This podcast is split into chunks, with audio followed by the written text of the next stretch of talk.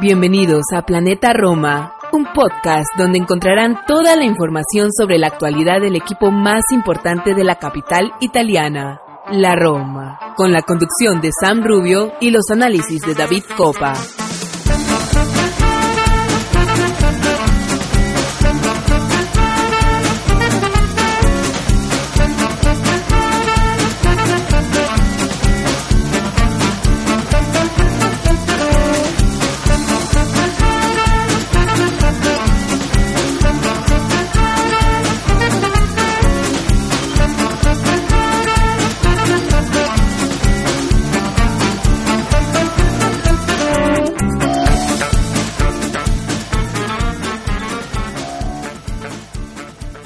¿Qué tal amigos de Planeta Roma Podcast y bienvenidos a un episodio más de este, su eh, programa, su show, su, como quieran llamarlo, sus amigos que siempre estamos acá para conversar un poco de la Roma. Y empiezo con una disculpa, hemos tenido un mercado, un mercado no, un verano como el mercado de la Roma un poco complicado por acá por, eh, por este podcast y con muchos cambios a nivel personal de, de nosotros. Entonces se ha dilatado un poco, hemos estado lo más que hemos podido haciendo estos live eh, en Twitch como hemos podido, a pesar de algunos obstáculos tecnológicos, pero acá estamos, retorna nuestro podcast, el primer episodio oficialmente de la temporada 2023-2024, episodio 201, así que comenzamos una nueva temporada, quizás no la más ilusionante, eh, empezamos con bastantes rumores, problemas, obstáculos y de todo eh, nos ha dejado este verano. Estamos grabando eh, en la noche de Europa, lunes 14 de agosto, del lado acá del océano es la tarde del 14 de agosto, 3 de la tarde. Y nada, vamos a conversar un poco de mercado, de lo que se viene de eh, el inicio de la temporada. y el próximo domingo la Roma estará saltando al campo como la temporada pasada, casualmente antes a la Salernitana, pero esta vez no será en el Arequi de Salerno, será en el Olímpico de Roma, donde este verano no pudimos tener el clásico partido de presentación de la temporada. En los últimos años se hizo primero contra el Chuck Tardones, antes contra el Raya Casablanca en el Olímpico. Este verano fue imposible porque eh, hubo una serie de conciertos en el Estadio Capitalino que impidieron que los trabajos que se hacen habitualmente cada verano para preparar eh, la grama del Olímpico para el inicio de la temporada, tanto para Lazio como para Roma, se postergaron un poco, iniciaron a finales del mes de julio o inicios de, este mes de agosto y por lo tanto no se pudieron eh, ajustar los tiempos para que se diera ese partido de pretemporada que la temporada pasada lo pudimos ver con un espectáculo tremendo, con un lleno completo como es habitual en el Olímpico. Así que he hecho una pequeña y una breve introducción. Vamos a comenzar el capítulo 201. Voy a estar, no voy a estar solo por suerte. Voy a estar acá con Santi Boys eh, y mi querido Mateo Dimango, ambos desde España. Así que nada, sin más dilación, comenzamos este episodio número 201 de Planeta Roma. Vamos a una pausa y enseguida estamos acá en los micrófonos de este su podcast, donde siempre hablamos sobre eh, la Roma.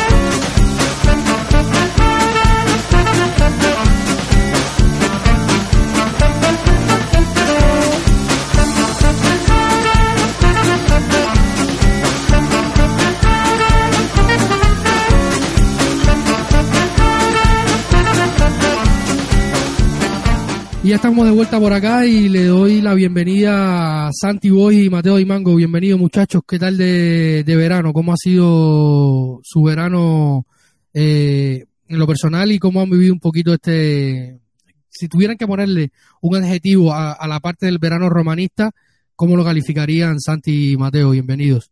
Hola David, un verano muy caluroso aquí en España trabajando un verano bastante duro como romanista y en lo personal, pero a pesar de todo bien, como vimos hoy, todo puede cambiar en un día, pero si tengo que definir un adjetivo, fue parado. Parado creo que sea la palabra más correcta para definir este, este mercado de la Roma. Hola David, hola Mateo, hola a todos los, los romanistas. Eh, bueno, en cuanto a, a nivel personal, eh, verano yo sigo trabajando ahora mismo. Es cierto que dentro de una semana eh, tendré vacaciones y seguro que cambia la perspectiva de, de ver este, este momento del año. Pero a nivel de, de sensaciones que nos despierta nuestra Roma, yo hablaría de incertidumbre, eh, tanto a nivel mercado, a nivel de juego, eh, a nivel de proyecto, incluso me atrevería a decir. Pues sí, ha sido un mercado, podríamos decirle, inmóvil, y no inmóvil, sino inmóvil. Un mercado que comenzó, eh, han tenido dos fases. Pensamos que la segunda fase iba a ser un poco más ágil, por decirlo de alguna manera. Comenzamos, recordemos, con Tiago Pinto trabajando en el frente para cumplir el FIFA Fair Play a principios de junio, pero también trabajando en algunas entradas. Se vendieron algunos jugadores, recordemos Filippo Misori, Volpato, Tairovic y otros jugadores que a finales de, de julio y a principios de agosto se terminaron de eh, traspasar que no contaban para el proyecto. Ya sabemos los Viñas, Chomuros, Reynolds, Justin Kleiber, Gonzalo Villar y, otros que mm, dieron un poco más de espacio a nivel de nómina en el, en el plantel eh, de cara a la temporada y de cara también al tema eh, financiero, porque recordemos que la Roma necesita tener los, las cuentas siempre en positivo, también la nómina en cuanto a salario y a valores para poder eh, inscribir jugadores en la, en la competición europea. Y también se cerraron las llegadas de Aguar, de Endicá, de la vuelta de, Diego Llorentes y la llegada de, también desde el Leeds United de, de Rasmus Christensen, lateral carrilero, que ha sido utilizado más como carrilero este este verano durante, durante los amistosos, el último contra el Partisaní eh, de Tirana, donde volvimos después de más de casi un año y medio, donde se levantó la final de la, donde se efectuó la final de la conferencia y la Roma levantó al cielo el trofeo de la conferencia. Así que más o menos así ha ido el mercado, se trató, se trató eh, primero y se trabajó para, para cumplir con las normas del FIFA Fair Play. Recordemos los, los famosos 30 millones que no se cumplieron de cierta manera, se quedó en 28.5 si la memoria no me falla en este momento. Eh, luego se hizo un acuerdo con la UEFA, la UEFA eh, también no, ha, anunciado eh, el cierre de este periodo, así que más adelante tendremos más información sobre el cumplimiento no del FIFA Fair Play en esta ventana de mercado y también en este ejercicio económico de la Roma como empresa. Y, y, en estos días, hablando de mercado, han habido muchas muchas nuevas noticias. Santi Mateo, estoy tratando de reducir porque a la falta de, que no hemos estado por acá por el podcast, em, han habido muchos cambios. Se ha estado, como siempre, sabemos, buscando y han podido leer siempre en nuestras redes sociales, en nuestra web planetaroma.net. Eh, y también hemos estado comentando con nuestros Patreon. Dicho sea de paso, un saludo a todos los, nuestros Patreon. Gracias por estar. Hemos estado en contacto directo siempre con ellos desde nuestro grupo de WhatsApp eh, exclusivo para, para Patreon, ahí siempre comentando, pasando la información directa y, y, nada, recuerden que si quieren ser Patreons de Planeta Roma o, suscriptores de pago, patreon.com slash Planeta Roma, eh, ahí nos pueden encontrar y suscribirse a, a las opciones de pago que tenemos para formar parte y ayudar a que este proyecto siga sustentándose. Eh, si algún día nosotros, alguno de nosotros no está. Así que he hecho un poco, un, dando un poco de contexto eh, al margen del delantero y vamos a hablar un poquito de los mediocampistas. Se ha cerrado la salida definitiva de Nemanja Matic, eh, nuevo jugador del Rennes en las últimas horas. Ya este domingo aterrizó en Francia, eh, ha firmado con el conjunto de la Ligue 1 y en clave Roma se han cerrado las llegadas de Leandro Paredes, que es una vuelta, nueve años Mm, después de la primera vez que llegó a la capital y seis después de su salida, vuelve el argentino a la capital italiana y, llega Renato Sánchez desde el PSG. Eh, Santi Mateo, le pregunto, leo algunas informaciones, o sea, algunos comentarios y en redes sociales, escucho también un poco en la radio, dicen que la Roma se está convirtiendo un poco en el, en el patio trasero del, del PSG. Sin entrar directamente en el campo y en el contexto, de, lo que vamos a hablar después, creen que, que son eh, fichajes, o sea, residuales, intenta también teniendo en cuenta el, la perspectiva de mercado de la Roma, cuáles son, teniendo en cuenta la situación económica y, tal. Eh, ¿Es un poco reciclaje estos fichajes, Santi y Mateo? Bueno, David, creo que son circunstancias de mercado. Creo que mm, a través de redes sociales, diferentes plataformas o páginas web se pueden apreciar ya muchas estadísticas, muchos gráficos en los que se evidencia dónde está el dinero y dónde no, y donde en este caso la, la Serie A sale mal parada juntamente con la, Liga Española, por ejemplo, eh, en cuanto a capacidad de inversión. Creo que la Roma va, va un poco en esa línea. Todos los equipos están vendiendo más que comprando o gastando e invirtiendo creo que es una tendencia no solo únicamente de la Roma, sino, sino general de, de, la, de la competición en sí. Y en este caso, eh, hay que ver si tú tienes la capacidad económica de concretar ese fichaje, esa contratación de un jugador que te permita elevar la calidad de tu jugador titular. Es decir, Leandro Paredes. A mí personalmente Leandro Paredes, su temporada en la Juventus me dejó bastante frío. Y considero que a día de hoy, salvo sorpresa mayúscula, en mi caso, no es capaz de desbancar a, a, Brian Cristante en la posición de registra, que lo hemos visto hacer las veces de una forma mucho más clara y evidente en esta pretemporada en los partidos de, de Portugal. Teniendo esto en cuenta, si tú no puedes contratar a un jugador eh, que lleve a, Cristante a la, a la suplencia, al banquillo, es normal que inviertas menos dinero y que estos jugadores sean de completar una plantilla que en cierta manera sea más competitiva, pero te cueste elevar el nivel de la misma.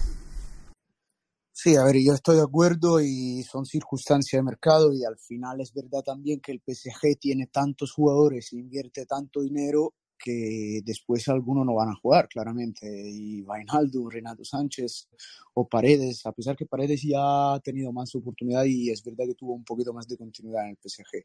Pero un jugador como Draxler, por ejemplo, es verdad que después terminan ahí y nadie lo quiere porque cobran demasiado y se quedan ahí, son jugadores de un talento enorme que han hecho muy bien y están destinados a quedarse ahí para mí esas son muy buenas oportunidades de, mercado y hay que aprovecharla como para mí lo era la de Vainaldum el año pasado y la Roma tuvo una grandísima mala suerte porque se lesiona la segunda jornada de campeonato eh, y después eh, no, no, era el mismo, claramente. Pero si te sale bien uh, simplemente uno entre Paredes y Renato Sánchez, tú tienes un, un, jugador increíble. Y además yo pienso que son jugadores bastante emocionales, sobre todo Paredes, que cuando sienten la cercanía de los hinchas, cuando sienten el amor por el equipo y por el jugador, son jugadores que se pueden transformar y sobre todo con alguien como Mourinho, que sabemos que es un, maravilloso psicólogo, que sabe cómo extraer el, todo, todo el sudor y todo es como le hace entregar el 100% a los jugadores. Así que yo estoy bastante satisfecho con estos dos fichajes y como ha dicho Santi en su análisis, no hay dinero y hay que buscar la manera de invertir y de generar valor, porque si te salen bien estos dos jugadores, después tú tienes potencialmente dos mediocampistas de, de caratura internacional.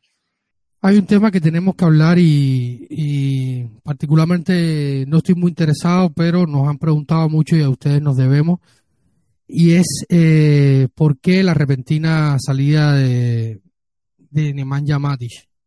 A ciencia cierta, en algún momento, yo espero en algún momento, eh, recordemos también que siempre al final de mercado, Thiago Pinto hace la clásica mesa de prensa explicando todos los movimientos. Yo me imagino que allí hablo un poco de ellos, si se puede eh, porque hay muchos rumores en redes sociales, en la radio, opiniones, opinionistas, eh, periodistas en, diarios, periódicos, webs como la nuestra, directamente en italiano, que hablan y dicen eh, lo que puede pasar o lo que pudo pasar ya en este caso, porque es algo ya un hecho consumado, un nuevo jugador del Rennes. Eh, Serbio va a recibir en Rennes una cifra económica muy similar a la de la Roma. Y eh, un proyecto deportivo que quizás no, no, sabría decirle porque no estoy metido en la realidad del fútbol francés. Hace mucho tiempo que no sigo el fútbol francés como tanto como me gustaría porque es un campeonato que al final aporta muchísimo al resto de las ligas europeas y, sabemos que siempre de Francia salen muy buenos talentos. una liga que produce muchísimo. Y, y en su tiempo con Sabatini, eh, que tenía muy buenos contactos también con, con Ricky Massara, que era en algún momento fue su segundo en la Roma, tenía muy buenos contactos en, Francia y siempre salían este, esta cierta cantidad de rumores que ligaban a la Roma con, con futbolistas del, del campeonato francés y, me acostumbré un poco a ver más el, fútbol francés. Pero hay mucho, hay muchos comentarios. Se habla desde hasta problemas maritales hasta eh, un problema en el vestuario, que hay subgrupos en el vestuario, hay una parte, eh, el vestuario está segmentado en un grupo de extranjeros y un grupo de nacionales, y que Matis no estaba muy de acuerdo con esto, y que hay quien dice que a futuro sabe que se va Mourinho y estaba hablando por sus intereses personales y le ofrecen un contrato más largo de dos años con creo que son un tercero. Eh, hay muchas muchas hipótesis. Lo que realmente yo, eh, Santi Mateo, no sé cómo ustedes lo ven, se puede puede pasar muchas cosas. Yo creo que, que Mati fue un jugador que fue probablemente para mí el mejor de la temporada o el más constante de la temporada, si se quiere, junto a Brian Cristante. Ya luego, con, como Santi nos propuso cuando estuvimos, cuando estuvimos haciendo el trabajo de mesa para hacer el podcast final de la temporada, eh, cuando dimos nuestras valoraciones, los mejores y tal, el más diferencial, sin duda, y, el, jugador más brillante que tenemos en la Roma es Paulo Dybala, pero creo que los más constantes, como, como dijimos en su día, fueron Brian Cristante y, y Nemanja Matic, eh, a nivel de juego diario de cada fin de semana, partidos entre semana y tal.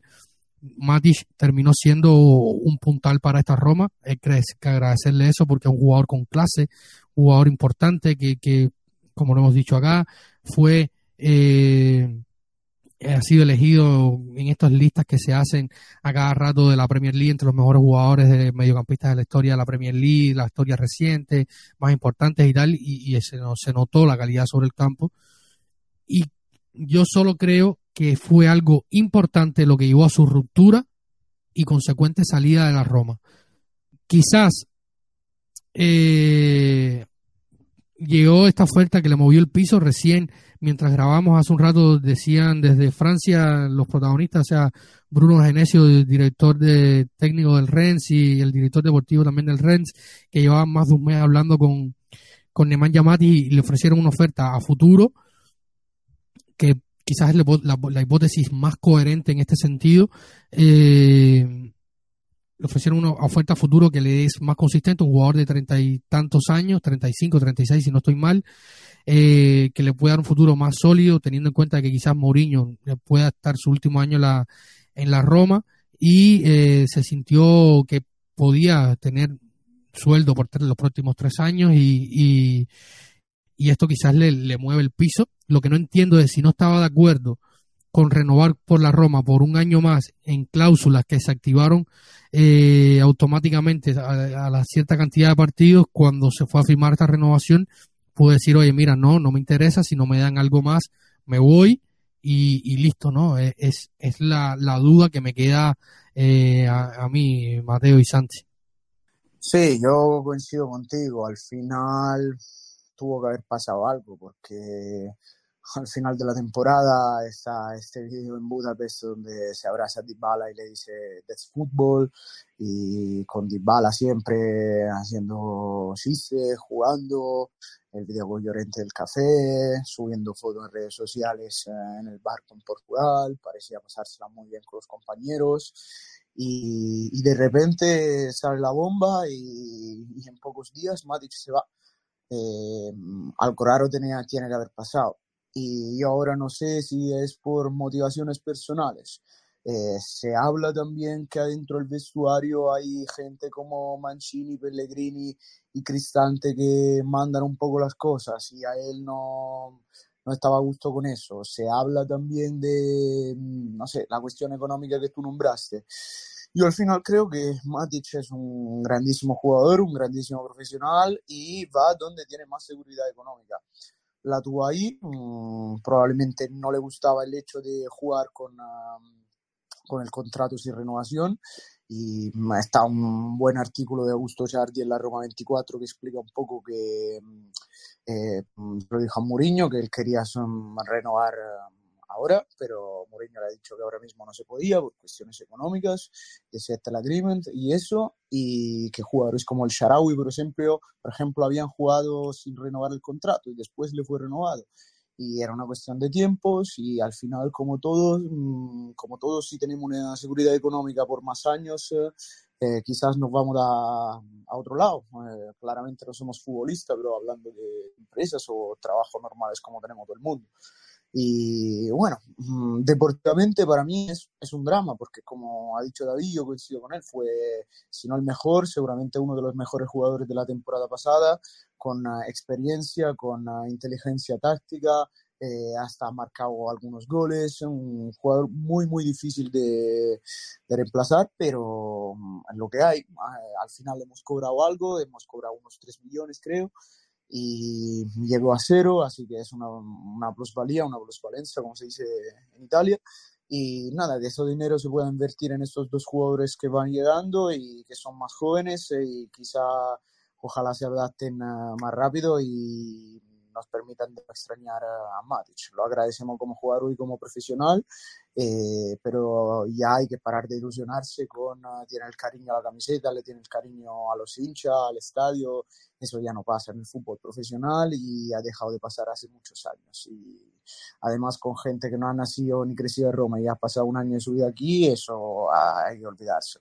Él va a estar mejor, espero que nosotros también deportivamente. Eh, y ya, que, que, se vaya y focus en la Roma, ya está. Bueno, yo, ya habéis comentado vosotros situaciones extradeportivas, eh, así que os daré mi opinión sobre lo que opino de, de Matic a, a, nivel del terreno de juego. Creo que, que es una baja sensible para el equipo partiendo de la situación que el pasado curso probablemente fuera el jugador revelación respecto a expectativas y realidad, Matic eh, aseguró con rotundidad que a todos nos sorprendió gratamente.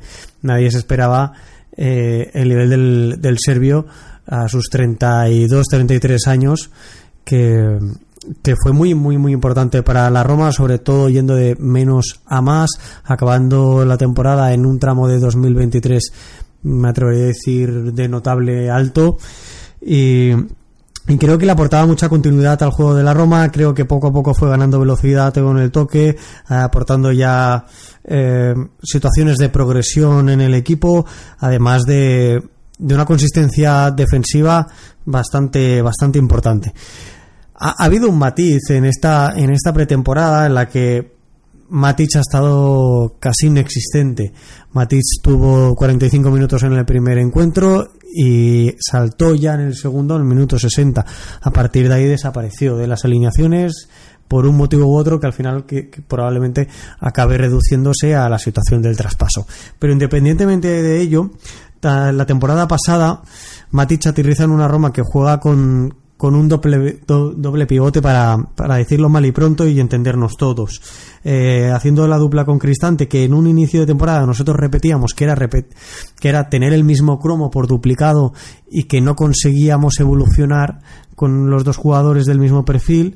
Eh, acabó dando una solidez defensiva que probablemente es lo que pretendía lo que pretendía Mourinho y lo que nos permitió también crecer en cierta manera durante el campeonato pero esta pretemporada hemos podido ver que con el desembarco de, de Aguar eh, es el ex jugador del Lyon quien cobra protagonismo en el centro del campo, desciende su altura en el mismo también Lorenzo Pellegrini y pasamos de tener un doble, doble pivote a tener dos interiores y un pivote. Y no le va a quitar el puesto Matic a Cristante porque no está en condición física de ello. Eh, entonces, eh, yo también quiero sumar a, a, esta olla el condimento de un cambio estratégico, un cambio eh, de estructura dentro del terreno de juego que quizás le pudiera restar más minutos. Que dicho sea de paso, el propio jugador serbio en innumerables ocasiones ha llegado a comentar que acabó jugando mucho más de, la, de lo que se esperaba en, en esta Roma de Mourinho.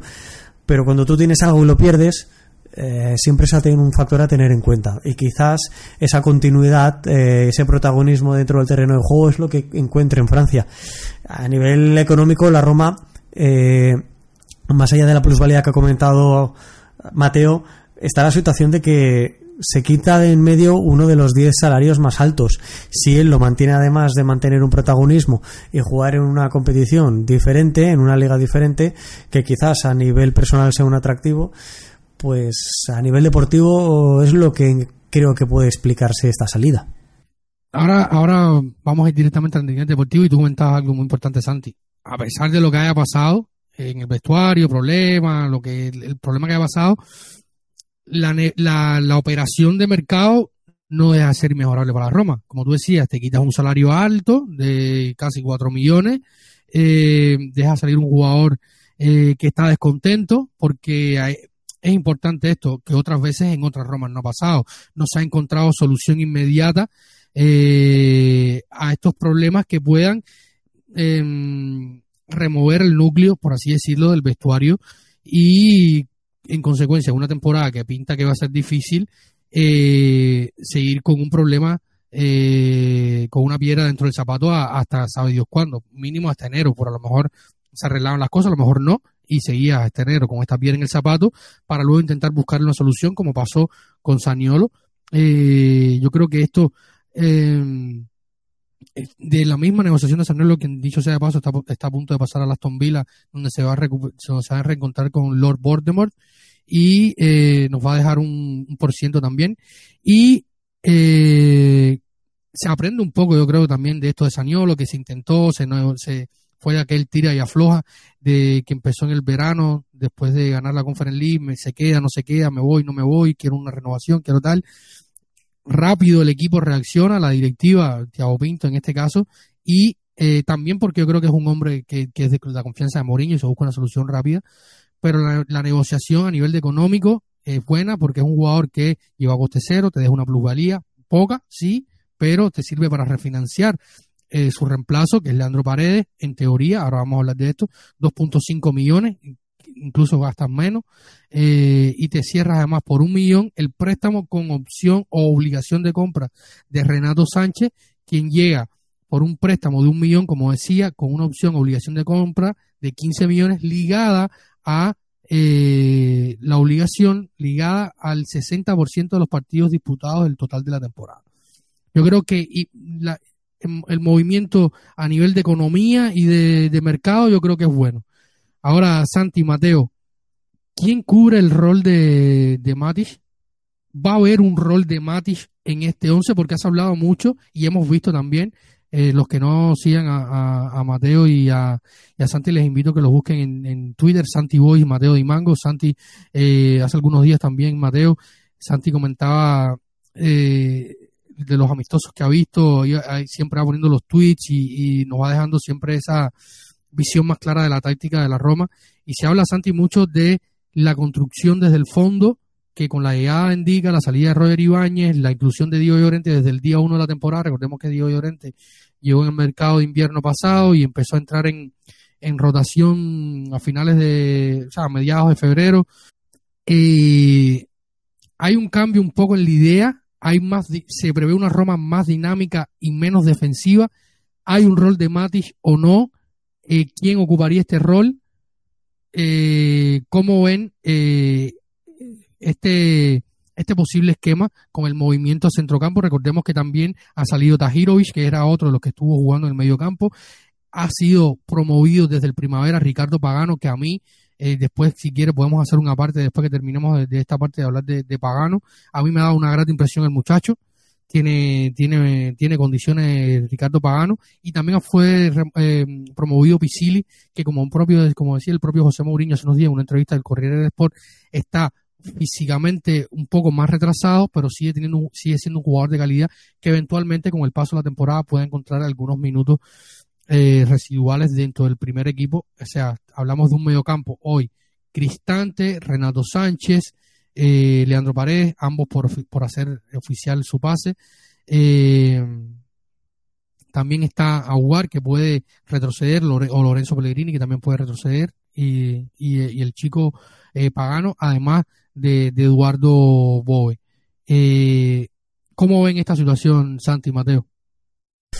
Bueno, yo eh, en este sentido, yendo por partes, eh, comentabas la situación de, de Matic.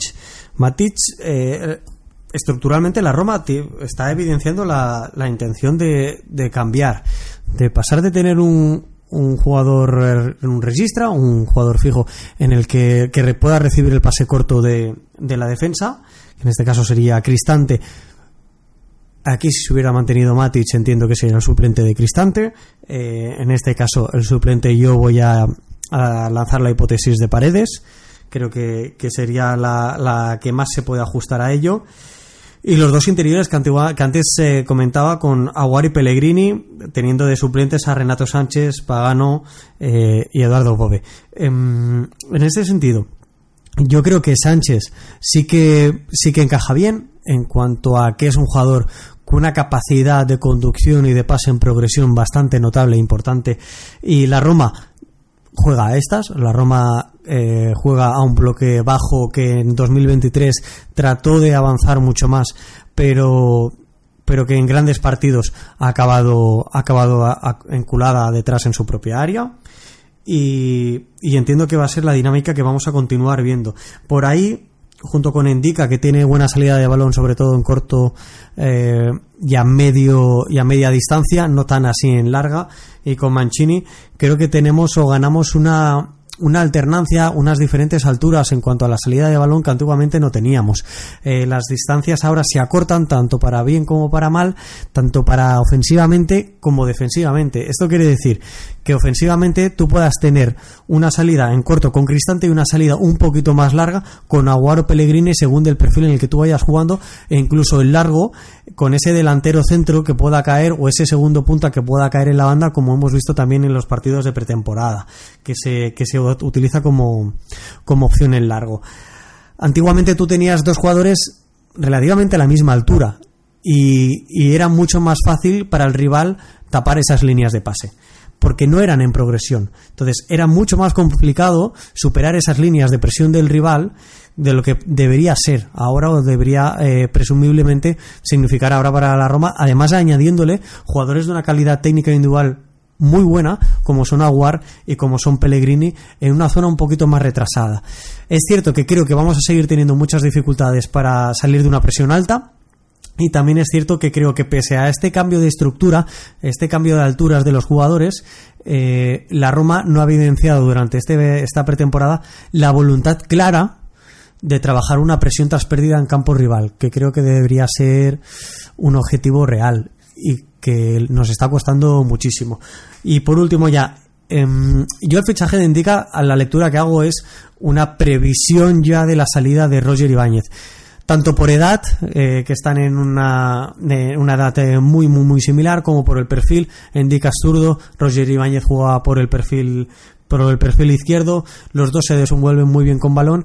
Creo que Roger Ibáñez empezaba a quedarse muy corto a mí personalmente en cuanto a progresión. Me daba la sensación que, pese a una edad muy corta, eh, los pasos que empezaba a dar no eran tan grandes como yo preveía que pudiera ser, sobre todo con balón, sobre todo con responsabilidad de tomar el testigo y la, eh, de salir el balón jugado, de hacer pases más progresivos, los ha hecho y los ha hecho con bastante acierto, incluso en largo. Y los porcentajes tanto de Indica en el, en el Eintracht Frankfurt como de Roger Ibáñez en la, en la Roma son relativamente similares.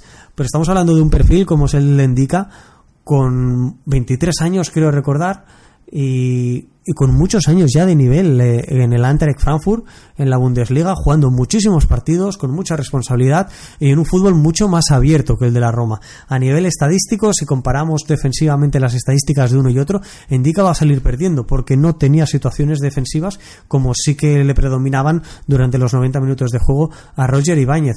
Pero creo que es una muy buena pieza con la que hay que tener paciencia me atrevería a, mojarme y a decir que incluso Diego Llorente va a partir como titular o con más minutos de juego en este inicio de temporada hasta que el francés eh, acabe aclimatándose un poquito más a lo que es el fútbol italiano y a, y a, su entorno actual. Pero sin duda me parece muy buen fichaje, creo que viene a sustituir a Roger Ibáñez y creo que debemos tener la expectativa de que rompa un techo superior al del brasileño. Bueno, una mejor eh, análisis táctica mejor que la de Santi no la van a tener, así que le voy a decir un poco mi opinión personal de cómo veo las cosas. Y sí, yo creo que la clave está en, uh, esta sustitución de Roger Ibáñez con eh, Ndica o eh, temporáneamente con Llorente. Yo coincido totalmente con Santi, yo creo que antes va a empezar Llorente, simplemente porque en este momento Mourinho confía más, ya lo conoce, ya ha jugado por la Roma, tiene eh, la química con los compañeros y entonces yo creo que en este momento es más fiable Llorente, pero seguro que con el perfil que tiene, con uh, el físico que tiene, la inteligencia táctica, es un jugador que también tiene goles, que como ha dicho Santi, ha tenido un nivel súper alto en la Bundesliga, eh, al final se va a adaptar uh, al fútbol italiano y creo que va a ser una pieza fundamental para esta Roma. Pero de lo que he visto, porque sinceramente no lo he seguido mucho en Bundesliga, lo he seguido en esta Europa League cuando el Frankfurt ganó cuando el Frankfurt la ganó contra el Rangers en Sevilla y lo he seguido también en algunos partidos europeos, pero um, sinceramente no lo he seguido en todo su partido en Bundesliga. Y creo que es con los pies un poquito peor que Ibáñez. No digo peor jugador en general, simplemente con los pies, con los pases, con los regates, lo veo un poquito más, más defensa, por así decir, ¿no? Un perfil mucho más similar a, a Mancini que no a Ibáñez y eh, no tiene ese pase tan, tan preciso, o sea, tiene un pase normal como un defensa, como el que puede tener eh, Smalling, por ejemplo, quizá un poco mejor. Y eh, Ibáñez era un jugador fundamental porque era el único prácticamente desde la defensa que se, se inventaba algo, se inventaba un pase, a veces subía eh, o se inventaba un regate súper peligroso que a mí me, separaba el corazón, pero muchas veces era muy efectivo para ganar metros y, y esto va a cambiar. Eh, yo creo que también con el perfil que teníamos el año pasado, con dos jugadores un poquito más parados, que no conducen mucho la pelota, como Matic y Cristante, por la mayoría del tiempo, porque después Matic lo vimos también hacer eso, eh, pero teóricamente más parado. Ahora ya tenemos jugadores mucho más móviles, como Paredes, que respeto a, Matic, a mí me parece un, perfil de jugador mucho más preciso con el pase corto, eh, Aguar también, que puede hacerlo en largo también, quizá Paredes tiene eso también, y Renato Sánchez me parece ese perfil del jugador que eh, hubiera que haber sido Ainaldum, que pero nunca fue claramente, ese jugador que se sabe insertar, que sabe buscar la portería, que sabe cómo entrar en el área, jugador físico que te combate el balón, que recupera balones y entonces teniendo es perfil bastante nuevo, que saben tocar mucho más la pelota, quizás que eh, la acción empiece empieces con ellos. Así que, como dice Santi, cuando tenemos una agresión muy alta, quizás no puede costar más. Pero si se logra superar esta presión alta, después cuando la pelota llega al medio del campo, tenemos muchísima más calidad. No olvidemos de, de Boe, que es un jugador que a mí sinceramente me encanta y quizás es uh, lo que me arrepiento más de que no haya tenido más minutos en la final de Europa League uh, porque lo tuvo que tener Vainaldum. Uh, creo que es el único error que ha hecho Mourinho, pero claro, cuando, cuando ha terminado el partido todos hemos bueno diciendo cosas, pero bueno. Y eh, lo de Pagano también. Mm, por ejemplo, lo vimos con esa asistencia contra el Partizani. Lo veo un jugador con, con, mucha inteligencia, que sabe, sabe leer el juego, sabe dónde están los compañeros, sabe cómo moverse. Claramente es muy joven, va a tener minutos poco a poco, pero creo que Mourinho lo tiene en cuenta. Y este año es un mediocampo que es un mediocampo nuevo llegando tan tarde dos jugadores como Paredes y como Renato Sánchez, claramente se tienen un poco que, adaptar a, a, los compañeros, al, a la liga italiana y todo eso, pero una vez que ya tengan el ritmo y conocen un poco un poco más sus compañeros yo creo que eso puede ser un grande mediocampo y puede ser lo que nos cambie porque muchas veces a pesar que hemos fallado muchos goles muchas veces era difícil para nosotros encontrar soluciones para crear ocasiones peligrosas y con este medio campo, con gente que sabe cómo tocar la pelota, gente que sabe leer el juego, seguro que vamos a tener muchas más oportunidades. Claramente para mí al principio nos va a costar, pero pasando el tiempo yo creo que nos podemos divertir más con esta Roma y eh, el juego será claramente un poquito más defensivo y se intentará aprovechar de las calidades de los jugadores que, que tenemos y que estamos fichando. Eh, yo, David, si, si me lo permites, y para redondear eh, todo lo que estamos comentando, centrándonos un poco en, a nivel defensivo, primero puntualizar que Indica es unos 10 centímetros más alto que, que Roger Ibáñez y por lo tanto también algo más pesado, algo más corpulento. La tosquedad que le vamos a ver o la falta de agilidad o ligereza comparativa con, comparativamente con Ibáñez, que además pese a su altura era un tipo muy atlético, un jugador muy atlético, eh, la vamos a notar. de primeras creo que, es algo que visualmente nos llamará la atención para, para mal, ¿no? Pero es un jugador, eh, el francés, muy habituado a un juego mucho más abierto que en el que se practica en Italia, gracias a, su paso por el Eintracht Frankfurt en la Bundesliga, y que, y que le podemos sacar su jugo a la hora de levantar la línea defensiva, de alejarla de nuestra propia área, que sea lo que nos permita presionar un poquito más alto en campo rival tras una pérdida y mantenernos juntos. Cuando antes hablaba de las diferencias que tenemos eh, respecto a la temporada anterior con esta nueva estructura, hablaba también a nivel defensivo. Las, las vigilancias defensivas que antiguamente tenían que hacer Matic y Cristante haciendo kilómetros y kilómetros y kilómetros durante todos los encuentros, Em, ahora se reducen porque tienen un jugador más. Ahora sumas un, un, tercer centrocampista que te permita reducir esos espacios y por lo tanto las vigilancias defensivas que sean un poquito más cortas, reducir esos espacios y por lo tanto cuando tú recibas el balón estar un poquito más lúcido, más fresco a la hora de tomar, de tomar decisiones. Y yo os quería preguntar a vosotros, nos quedamos con Indica, Smolin, Mancini y Orente como defensores. Eh, Kumbula está lesionado, y falta ver ya no solo después de la lesión, sino que yo considero que lo ideal sería que fuera un equipo donde pudiera tener minutos y recuperar confianza. Eh, y previsiblemente a Cheli, que pese a estar contratado con la voluntad de jugar en el carrilero, con Karsdorp y Christensen, eh, está jugando más minutos en esta pretemporada de central que, que, en el carril derecho. Y os quería preguntar a vosotros, porque creo que ninguno de nosotros dudaba que si aquí en esta ocasión añadíamos a Ibáñez teníamos una de las mejores defensas de la Serie A. ¿En qué situación nos quedamos ahora? ¿Cómo lo veis vosotros? Y si consideráis que hay que, que, hay que hacer una contratación eh, en esa línea de centrales, que en mi caso eh, la respuesta sería sí. Yo la verdad, mira, yo creo que, han sido los tiempos muy apretados, o sea, ha habido el inmovilismo este que, que hemos comentado si se da la oportunidad de una buena de una buena contratación en los últimos días de mercado, porque tampoco apura, recordemos que cuando hablamos acá de, la llegada de Christensen, lo, lo podrás acotar tú mejor, Santi o, Mateo, eh, Christensen llega a la Roma jugando del, en el Leeds, o sea, o cierra la temporada en su temporada en el Leeds jugando más de central, o sea, incluso jugó de mediocampista. Me comentaba un amigo que, que ve mucho más la Premier que hizo un gran partido, creo, de mediocampista, no sé si fue contra el Arsenal o el Tottenham, no sé si fue contra uno de los equipos de Londres. Eh, o sea, que yo creo que también la llegada del danés está sustentada un poco porque es un, tipo que te da cierta polifuncionalidad, por así decirlo. Sí creo que de alguna manera uno de los dos eh, laterales de derecho, creo que Shelik o, o Castro terminan saliendo a punto más por Castro, ya lo hemos hablado con Santi en otros espacios acá, quizás más por, eh, o también lo hemos hablado en nuestro grupo de Patreon, más por el tema eh, del precedente que hay con José Mourinho.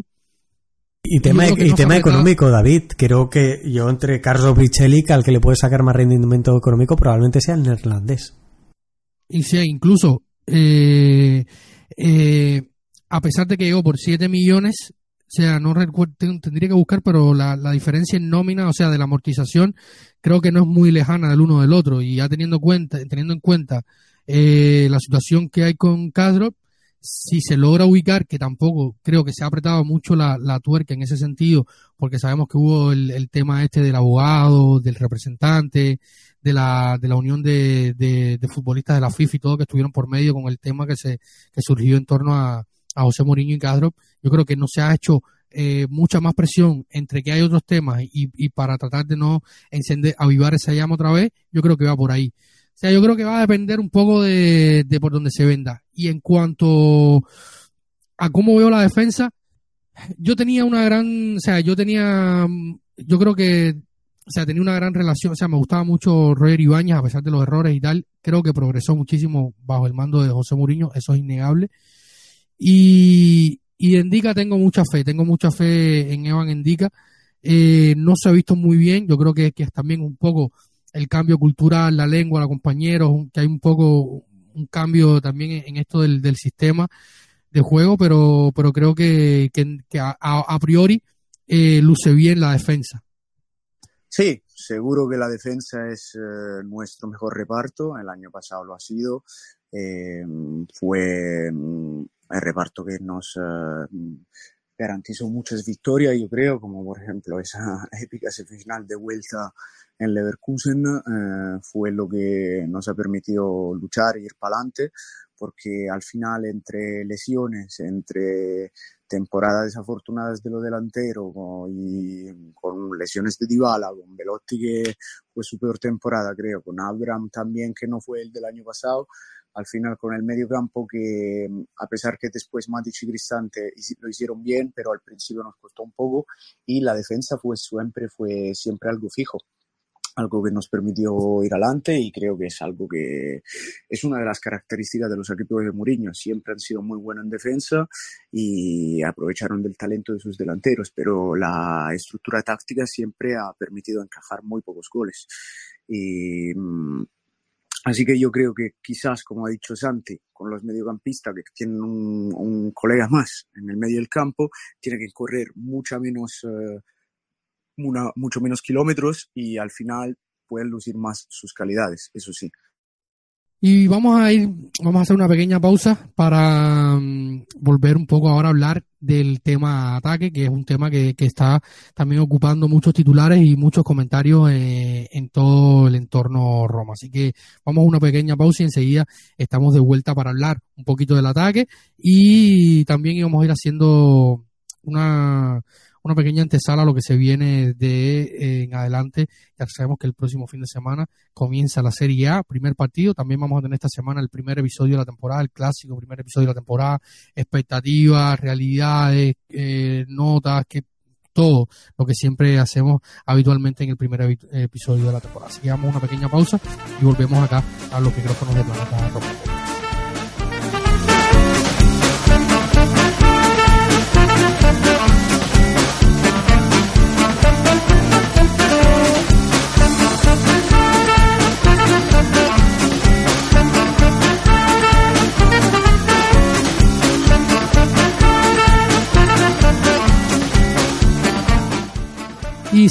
Duda uno de los temas que ha dado muchísimo que hablar y está dando muchísimo que hablar ha sido el tema del el recambio de Tammy ahora en la delantera de la Roma. recordemos que el delantero inglés ex del Chelsea se lesionó en los últimos 15 minutos de la temporada eh, en un partido que, al final supuso la lesión del ligamento cruzado para, para el inglés y a partir de ahí se ha, se ha destapado una guerra sin, sin cuartel entre los hinchas y criticando, buscando, diciendo, ha, pasado de todo en este mercado en torno al delantero centro de la Roma. Eh, muchos juzgan de, eh, de falta de, acción de, de, la directiva, otros que de incapacidad eh, y tal. Lo cierto es que, como hemos dicho a lo largo de este episodio y como hemos venido hablando, los que son eh, audiencia fiel de este programa, sabemos que desde hace mucho tiempo se viene comentando cómo iba a ser el mercado de la Roma y yo creo que eh, este verano particularmente todo lo ha jugado en contra a eh, Thiago Pinto, sobre todo porque va por Escamaca, pasa lo que pasa con Lukaku, vende el Atalanta a, a Morten Hulman al, al United, eh, Blajovic eh, con Aleri, sabemos que no, no, no, comparten migas, están a punto de romper. El, el, el, Milan, de hecho, todavía está buscando un delantero, no tienen decidido si sigue con Colombo o no como alternativa a Giroud. Cuatro o cinco equipos buscando delanteros dentro de la Serie A, con unos con más capacidad, otros con menos capacidad. Evidentemente, Milan, Inter y Atalanta, por el mercado de salida, de salida que han hecho, tenían más capacidad. La Roma se movió primero, llegó a un acuerdo con el jugador le hizo una primera, una primera oferta al West por Gianluca Escamaca, préstamo con opción de compra, la que llevó después incluso a arriesgarse a jugar una obligación de compra, digo arriesgarse, porque al final es tener dos delanteros de un valor alto en la plantilla, con uno que tiene que volver de una lesión de ligamentos, esperando que vuelva bien para luego eh, llevarlo al mercado y venderlo, que no está por descontado.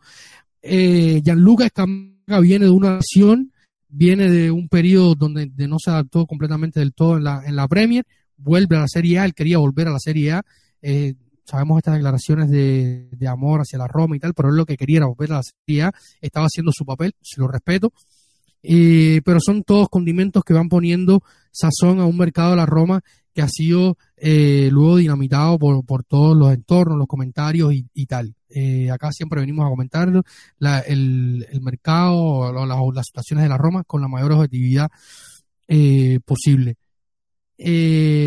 Mateo, Santi, ¿qué ha pasado con el mercado del delantero de la Roma? O sea, una pequeña opinión breve antes de ya entrar a hablar de la opción más real que tenemos hoy sobre la mesa y de la que esperemos se concrete, porque si no, o las dos opciones más reales que tenemos, una más que la otra, porque recordemos que la idea siempre era buscar dos delanteros, uno experimentado y uno eh, con perspectiva futura.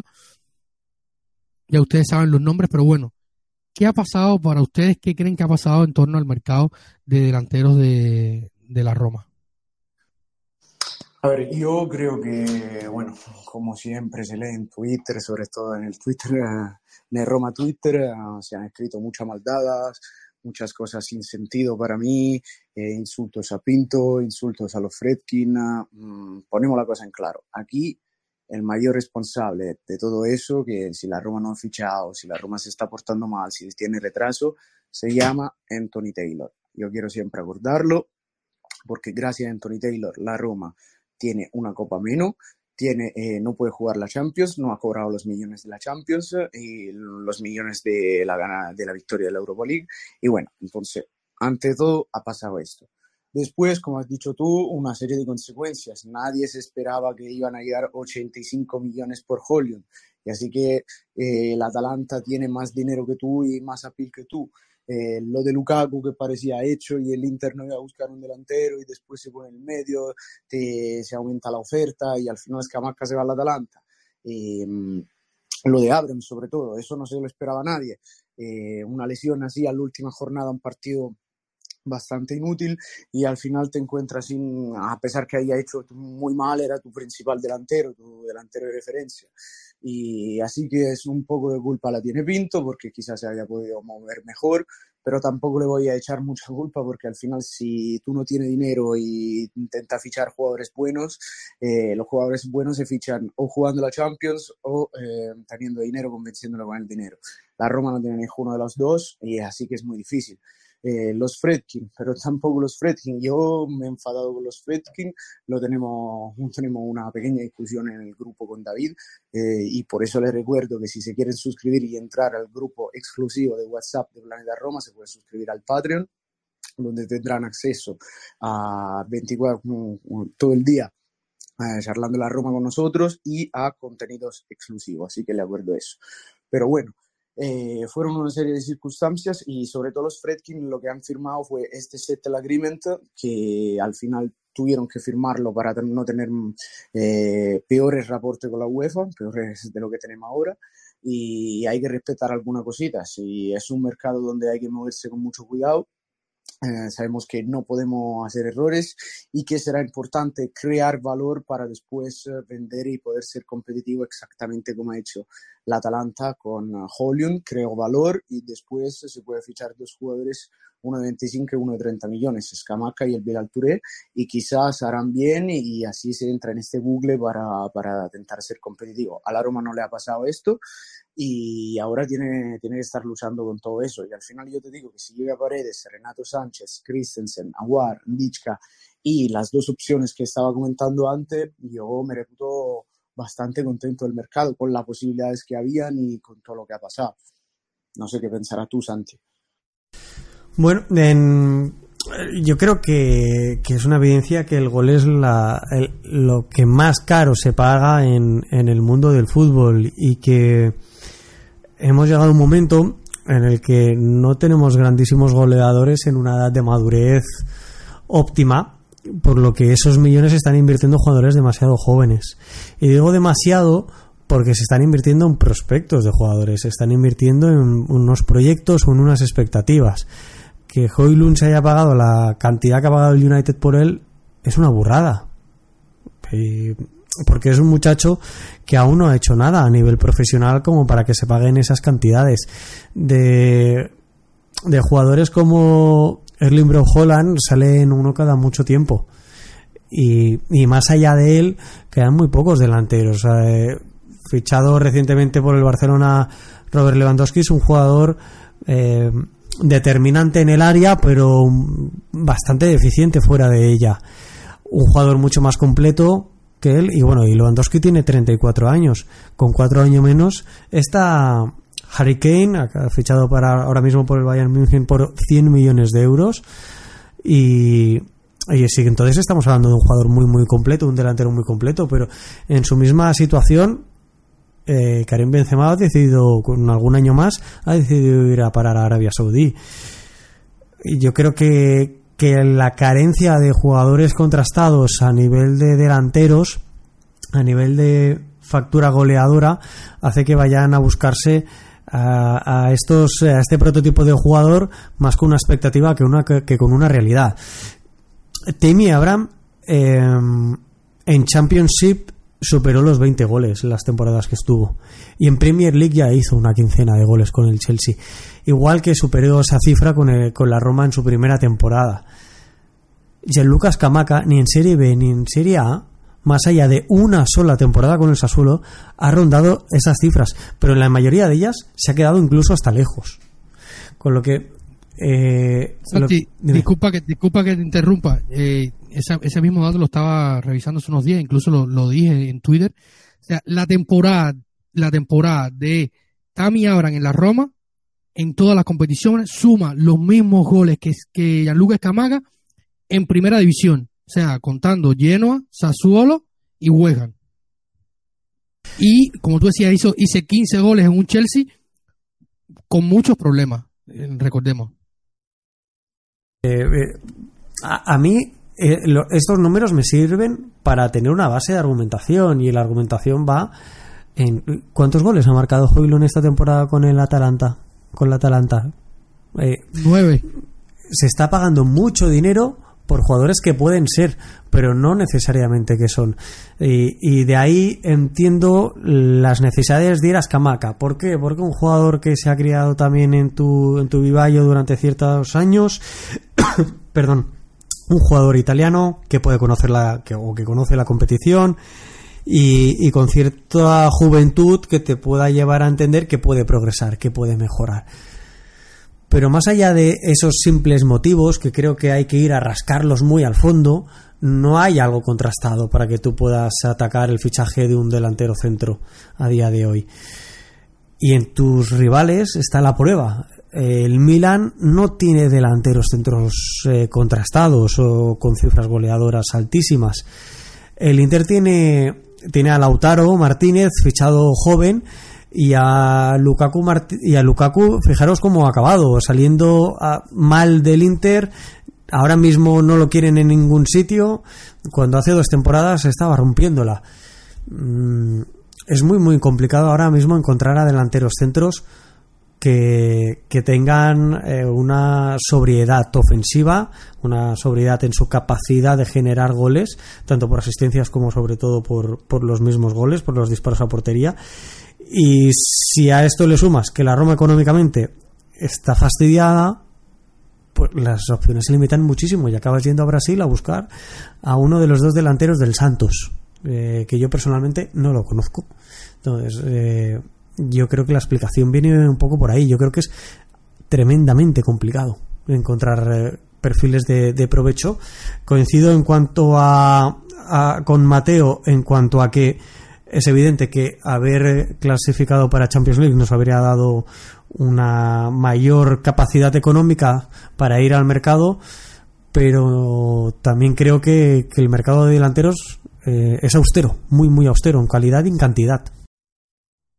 Sin duda, y ya hablando más de lo que, de lo que hay sea, hoy sobre la mesa, Duan Zapata está a punto de cerrarse ya de acuerdo con la Atalanta. En el momento en que estamos hablando, eh, grabando este episodio del, podcast, hay acuerdo con la, con la Atalanta para un préstamo con obligación de compra, dependiendo de la cantidad de partidos jugados, el por ciento, en este caso el 50%, si Duan Zapata juega el 50% de los partidos de la temporada, será ficha completa de la Roma. Esto se está discutiendo con el jugador quien estuvo este domingo en Londres con su eh, agente eh, y él quería ciertas garantías a futuro, lo que es entendible. eh, y sobre este base se está trabajando. Y la otra es Marcos Leonardo, como decía bien Santi, uno de los mejores, para mí el mejor delantero sub-20 del último mundial, lo pude ver en primera persona eh, en este mundial. el chico tiene, tiene habilidades, tiene gol, eh, pero es como decía Santi, se está pagando hoy lo que puede hacer. O sea, las afirmaciones cuestan cara. Por ejemplo, hemos visto a Harry Kane al Bayern, Bayern Múnich, 100 millones. Eh, no hay mucho eh, delantero afirmado que tú puedas ir a pagar, si no pregúntenle al Real Madrid que se ha hecho con José Lu, eh, se le ha ido Benzema y no tienen una alternativa, el Atlético Madrid no deja ir a Morata, no hay mucho, el, Inter de Milán está, después del, del, suceso con Lukaku, está cerrando a Marco Arnautovic, que tiene 35 años, viene de unos seis meses complicadísimos con lesiones en el Boloña, el mercado de, los de los delanteros es muy complicado muy complicado. Yo creo que se podía mover un poco más rápido, pero eh, si no tienes el saldo, si no eres el United, si no eres un equipo de la Premier, básicamente, para ir a pagar, eh, estás básicamente jodido. No, no creo que haya otra manera de decirlo. Por lo tanto, Duan Zapata y Marcos Leonardo. Tenemos más visto todos a, a Zapata. Yo decía, Marcos Leonardo, de hecho pude ver su último partido con el Santos porque de hecho este fin de semana ante Fortaleza no estuvo ha renunciado a entrenar eh, y a participar a ser convocado con, con, el Santos, el Santos que está completamente en un caos, ha cambiado de entrenador, se fue el director deportivo que era un conocido de la Casa Roma, Falcao, entre ciertos rumores también un poco desagradables. Ha llegado un nuevo, un nuevo director deportivo que afirma que no van a dejar salir al jugador. Ha volado directamente desde París hasta Brasil eh, Rafaela Pimienta, quien se quedó al frente del imperio de ah, se, me ha, se, me ha, escapado el nombre de, de Rafaela Pimienta está al frente de, de, la agencia de representación que llevaba antes eh, yo le decía amablemente el pisero que era el representante de Mino Rayola. el, el, difunto y que en paz descanse Mino Rayola que era también agente de, de Erling Haaland eh, entre otros Justin Clever en la Roma Calafiori Luca Pellegrini también eran estaban parte de la, de la, de la lista de jugadores representados en, la Roma por Mino Rayola. Eh, Rafaela Pimienta, que se ha quedado al frente de esta agencia de representación, por decirlo de alguna manera, eh, ha volado desde París hasta Brasil para negociar. Y hubo, eh, están, están dando las conversaciones, en las próximas horas tendremos información, planetaroma.net, nuestro Twitter, Instagram, Facebook, van a estar todas las informaciones en cuanto estén. Y ¿Puede recuperar José Mourinho la mejor versión de Duan Zapata, Santi Mateo? ¿Puede ser un jugador válido para este esquema de la Roma? Para mí, si está bien, no podría ser un jugador válido, podría ser el jugador ideal. Pero claro, tenemos que hacer las cuentas con sus lesiones y con la, con la condición física que tiene. Yo no sé hace cuánto no tiene una temporada que juega con continuidad, pero si es el Duan Zapata que conocimos en Bergamo ese jugador que físicamente no lo puede parar, ese jugador que técnicamente te, te regatea con la fuerza casi, después te dispara esa bomba portería que rompe en la mano de los, de los arqueros, es un jugador ideal para el centro del ataque de la Roma, es un jugador que te sabe cómo defender el balón, que sabe que es capaz de hacer subir el equipo, tiene muchas, muchas calidades, pero claro, es un jugador que ya va por los 31, 32 creo, eh, me corrigan, o 33 quizás, bueno, seguro más que los 30, y no sabe cómo está, es la única incógnita, pero si estamos hablando técnicamente del valor del jugador, es un jugador que conoce muy bien la Serie A, sabe cómo marcar, te hace subir el equipo, un poco todo lo que nos ha faltado la temporada pasada. Si está bien, para mí es un jugadorazo. Lo de Marcos Leonardo, eh, confío en ti, eh, pero yo no, lo he visto, no lo he visto en el Mundial Sub-20, no lo he visto nunca con el Santos, y así que mm, confío también en, el, la capacidad de scouting de Tiago Pinto, que al final fue su mayor eh, talento en el Benfica y también por eso fue fichado y nunca lo ha hecho eso. Así que, mm, no sé, Duan Zapata, el que conozco yo, sería el atacante, el delantero perfecto para la Roma. Y Marcos Leonardo, ojalá lo pueda, lo pueda acabar siendo. Coincido bastante con, con, con Mateo. Dubán Zapata, encajar a mí me encaja perfectamente en una Roma de, un bloque bajo, un bloque medio defensivo, con espacios para, para transitar, para correr, tanto al espacio como en conducción. El mejor Duan Zapata, sin duda alguna, eh, no solo encajaría, sino que pocas dudas me caben de la capacidad goleadora que, que daría o que mostraría en el Olímpico y con la casaca de la Roma. Ahora, viene de dos temporadas eh, de de decrecimiento, eh, de caída libre en el caso de la última temporada. Si no recuerdo mal, son 6-7 lesiones en la última temporada con prácticamente una veintena de partidos perdidos eh, a causa de las lesiones. Incluso a día de hoy eh, sigue renqueante de, la última de ellas, que lo lleva apartado casi 100 días. Y y esa es la incógnita y lo que justifica también el precio que, que, se está mencionando de traspaso. Son 31 años, 32 años como bien apuntaba Mateo. Y, y bueno, a mí me parece que es un riesgo menor por la cantidad económica que se, que se está tratando y, y porque creo que el encaje lo tiene. Faltará ver si, si físicamente lo podemos recuperar o no. Ahora le voy a hacer una pregunta rápido para ir ya cerrando el, programa. Eh, de sí o no. Si tuvieran, si hubiera, si hubiera dependido de ustedes y se le hago la, extiendo la, la, pregunta a todos nuestros oyentes. Déjenos sus comentarios en la plataforma que sea que nos escuchen.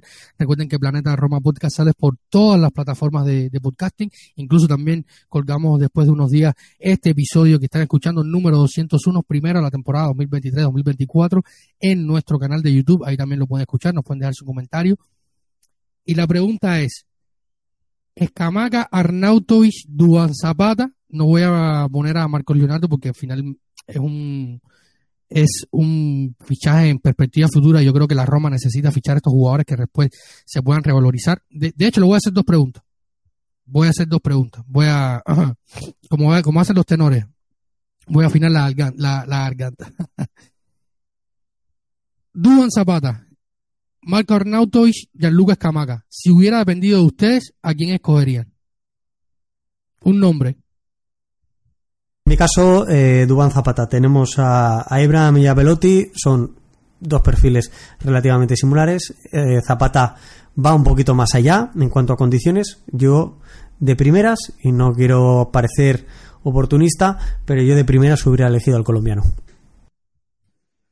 Yo igual, simplemente porque Arnaudovic eh, es un jugador que ha hecho una buena temporada, tampoco una temporada que se acordará en los años eh, con el Bologna y toda su carrera nunca ha hecho este salto de calidad que dice es un jugador diferencial, que te pueda cambiar el partido.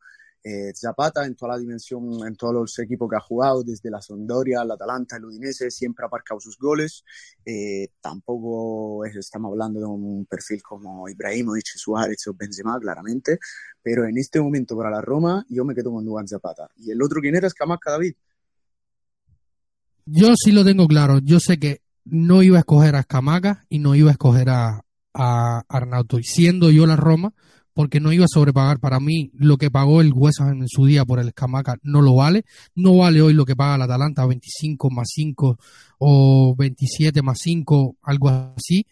Eh, no iba a escoger a ninguno de esos dos, por razones obvias, por rendimiento, por recorrido, por lesiones en el caso de Arnautovic probablemente no había por el bonsai, no. olvidemos el bonsai. El bonsai, su padre se ha cargado el, bonsai, además de unos cuantos carros en el parking de, de Trioria. Eh, en fin, yo sé que ninguno de esos lo hubiera escogido. Zapata no es que me entusiasme porque tengo ciertas dudas de su físico, pero no me parece del todo mal. Si se concretan estas cifras, esperemos que el jugador dé lo que que es lo único que falta. Ahora, la otra pregunta. Decía Santi que hoy se paga más lo que puede ser o lo que será en cuanto a un delantero. Y mi pregunta es, Morten Hulman eh, hace nueve goles en la Liga Serie A la pasada temporada. Nueve goles, ninguno contra los de arriba. No sé si, si mientras estoy hablando Santi pudiera rápidamente buscar, pero no recuerdo un gol sumamente importante contra un partido grande, no le marcó la Roma. De hecho, jugó cuando eh, le hicieron una entrevista y dijo que le había impresionado entre los centrales de la Serie A, le había impresionado mucho Chris Molin, que le exigió muchísimo. De hecho, el partido, el partido en el Olímpico se define por un gol de Scalvini y el partido en Bérgamo Eh, no, Hulman no, ma- no marca. Sí, pero, No sé si pero, pero eh, hizo un muy buen partido en el Olímpico de Roma. No Sí, marca, hizo- pero hizo hizo buen partido. Las cosas Sí. como son. Sí, sí, hizo un gran partido. Lo cierto es que hizo un muy buen partido el chico. Eh, corregió mucho la defensa, creó espacio. También el Atalanta en ese partido no, no tuvo mucho volumen ofensivo porque fue prácticamente Hulman contra el mundo. De hecho, el gol cae en ese único disparo a puerta de Scalvini desde la frontal del área y la Roma falló todo lo que podía fallar. La pregunta es la siguiente. Si llegara Marcos Leonardo a la Roma por 15 o 20 millones eh, mañana mismo y hace 12 goles, eh, hace 12 goles con la Roma en Serie A, ¿puede Thiago Pinto salir o, esperar la Roma con Thiago Pinto una oferta de unos 70, 80 millones? ¿Sería lógico pensar eso? Sería lógico, pero no va a pasar. Porque para mí también el hype del equipo es algo que cuenta mucho en una valoración de mercado y yo creo que el Atalanta tiene una, una muy buena reputación al exterior también para la- el descubrimiento de talento, que al final han descubierto muchos. Y eh, lo que te van a decir es, Hollywood jugaba en el Atalanta y si lo marca, si Marcos Leonardo marca esos 12 goles como dices tú, la gente lo que va a decir es, eh, claro, ah, tenía Dybala, tenía Pellegrini, tenía Aguar, tenía una calidad de rosa más, más larga y, y no van a llegar esto- estos 70 millones. Eh, yo creo que siempre un poco se han siempre se han desvalorado eh, los jugadores de la Roma históricamente. No sé por qué. Por ejemplo, lo, lo de Salah a mí me parece algo mm, impresionante. Este mismo año se venden Salah y Felipe Anderson más o menos al mismo precio. O sea, Salah un 45 más 5 eh, no se llegaba a los 50 y Felipe Anderson creo que se vendió unos 42 millones al West Ham, ¿sabes? Y bueno, Salah es Salah, ha ganado la Champions, eh, casi gana el Balón de Oro y Felipe Anderson queda ha vuelto donde estaba, ¿sabes? Mm, Yo creo que eso se, se valora mucho en el mercado. Debería ser justo, o sea, lógicamente sí, si hace tres gol más se debería pagar aún más de 70 millones, si Hollion se ha pagado 85, pero no creo que va a pasar. Yo incluso te haré algo que a- en España eh, se dice mucho de los gallegos, que es responderte con otra pregunta. Si se recupera Temi Abraham te hace una temporada como la primera la que jugó en Roma, ¿cuántos equipos de la Premier vienen y te pagan 60 millones por él? Porque creo que bastantes.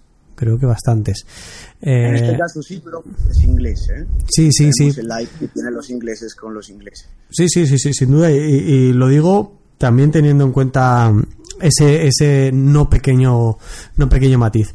Eh, es difícil, eh, David, porque necesitas también que se junten equipos desesperados como ha, pasado con el United, ¿no? Eh, Højlund, y antes me preguntabas por ello, marca eh, de los, vamos a decir, equipos importantes eh, en la Serie A tan solo a la Lazio.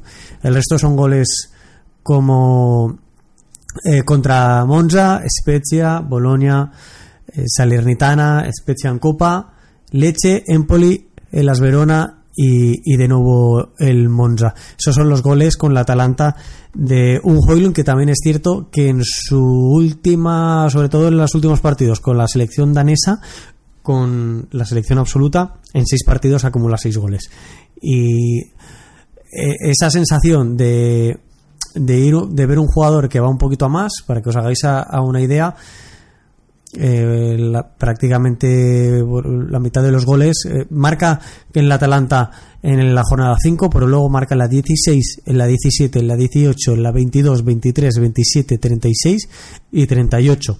Creo que el tramo final de temporada de Hoylund es bueno y con todo lo que ya hemos hablado, la coctelera hace que se llegue a pagar ese dineral un equipo que está necesitado de, de goles y de talento en la parte en la parte ofensiva.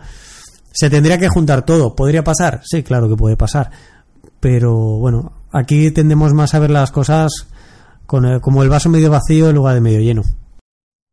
Sí, es muy importante que se genere la tormenta perfecta siempre para que estas cosas pasen, a lo mejor en un mercado, como dice Santi, revuelto, donde tres, cuatro equipos importantes con dinero y, eh, fresco en sus arcas puedan salir a buscar un, delantero, quizás y, y pueda ser. O sea, al final también Marco Leonardo, si termina de llegar, no está eh, hecho ni muchísimo menos. Tiene un, tiene un pasaporte importante que es brasileño para estas cosas de mercado y tal, pero bueno, veremos. Y, además, eh, David, eh, hay que tener en cuenta, no hay que perder de vista los precios que se están pagando por los jugadores jóvenes brasileños. Vitor Roque eh, acaba de ser fichado por el Barcelona por, más de 40 millones o 50 millones, con variables, etcétera. Los Rodrigo Goes y, Vinicius Junior del Real Madrid en su día se pagaron 50 millones de euros por cada uno de ellos. Andrés Santos acaba de fichar por el Chelsea, también se ha pagado mucho dinero por él. Eh, los jugadores jóvenes en Brasil ha pasado mm, durante muchos años, pero ahora vuelve a haber una buena generación de jugadores en Brasil que están saliendo muy jóvenes, pero a precios muy, muy altos. Sí, sin duda. Yo creo que, si pensamos en, si, se si hacemos este contraste y si la Roma termina de verse por 15 verte a Marcos Leonardo y hacemos comparaciones con los jugadores que han al final terminado estableciéndose en la Liga Europea, dimos pues o es muy malo o Thiago Pinto cogió una baratija. Porque al final, eh, recuerdo, no sé, por ejemplo, el Rainer, no, creo que es Rainer, Rainier, no recuerdo, Rainier, no sé si al final terminó exacto no que pasó por el Dortmund, no sé ni al final de qué camino cogió, el propio Gerson, que tenía esta cláusula del balón de oro que terminó en la Roma, que si la Roma se lo quitó al Barcelona, eh, al final no sé, el propio Gabigol en su momento con el, con el, con el Inter, hay unos que se establecen, otros que no, esto es muy variable. Pero bueno, creo que ya hemos llegado al final del primer capítulo de la temporada. Ahora esperen con más asiduidad. Esta semana tenemos también, si vamos a ver si repetimos panelistas con Santi, con, con Mateo. Vamos a ver también si podemos tener acá a Santi o a Arión para hacer un programa eh, que lo vamos a preparar bastante bien de inicio de la temporada, con bastante dinámica. Tienen dos preguntas en, en este episodio. Por favor, respóndanla en cualquiera que sea la, plataforma eh, donde escuchen este podcast, el número 201, primero la temporada 2023-2024, donde esperemos que a pesar del escepticismo, la preocupación, eh, las pocas o bajas expectativas, termine siendo una muy buena temporada para la Roma que ha empezado un poco abrupta con la salida de Matis, los comentarios, la, eh, un poco el, desánimo, porque ya hoy, que este lunes 14 de, agosto, ya en Europa, 10 de la noche, acá del lado acá del charco, 4 de la tarde, cuando ya se han hablado de que sea posible cerrar tres fichajes, el ambiente en el mundo virtual se siente diferente y los comentarios se empiezan a leer diferente, aunque siempre hay eh, un poco de, de, de, mal humor. Pero bueno, muchísimas gracias Santi y Mateo por estar acá, episodio 201 de Planeta Roma. Comenzamos una nueva temporada. Gracias a todos ustedes por si han llegado hasta el final por escucharnos. Recuerden que pueden leernos en todas las redes sociales, Twitter, bueno, Twitter no, eh, ahora no sé ni cómo se dice, ex, si quieren exiciarnos, no sé cómo será, un, un switch, un switch, no sé, no sé, de, en fin, por ex de Elon Musk, Facebook, eh, Instagram, estamos en, en threads de Instagram también, en, en Facebook, en Telegram, planetaroma.net, pueden suscribirse a eh, nuestro Patreon o suscriptores de, de pago de patreon.com slash planeta Roma. Ahí se pueden convertir en un suscriptor de pago y parte más activa de nuestra comunidad. Recuerden que también tenemos esta temporada la tercera de eh, nuestro Fantasy en Winger. Está en nuestras redes sociales eh, el Fantasy y nos pueden escribir pedirnos el enlace. También vamos a tener un Scorecast que es una plataforma que usamos para pronosticar a ver quién es el, el Nostradamus del mundo Planeta Roma. Así que nada, eh, gracias a todos por escucharnos y esperemos escucharnos en la próxima semana en un nuevo episodio de Planeta Roma Podcast. Así que muchísimas gracias y recuerden que siempre lo más importante es Forza Roma.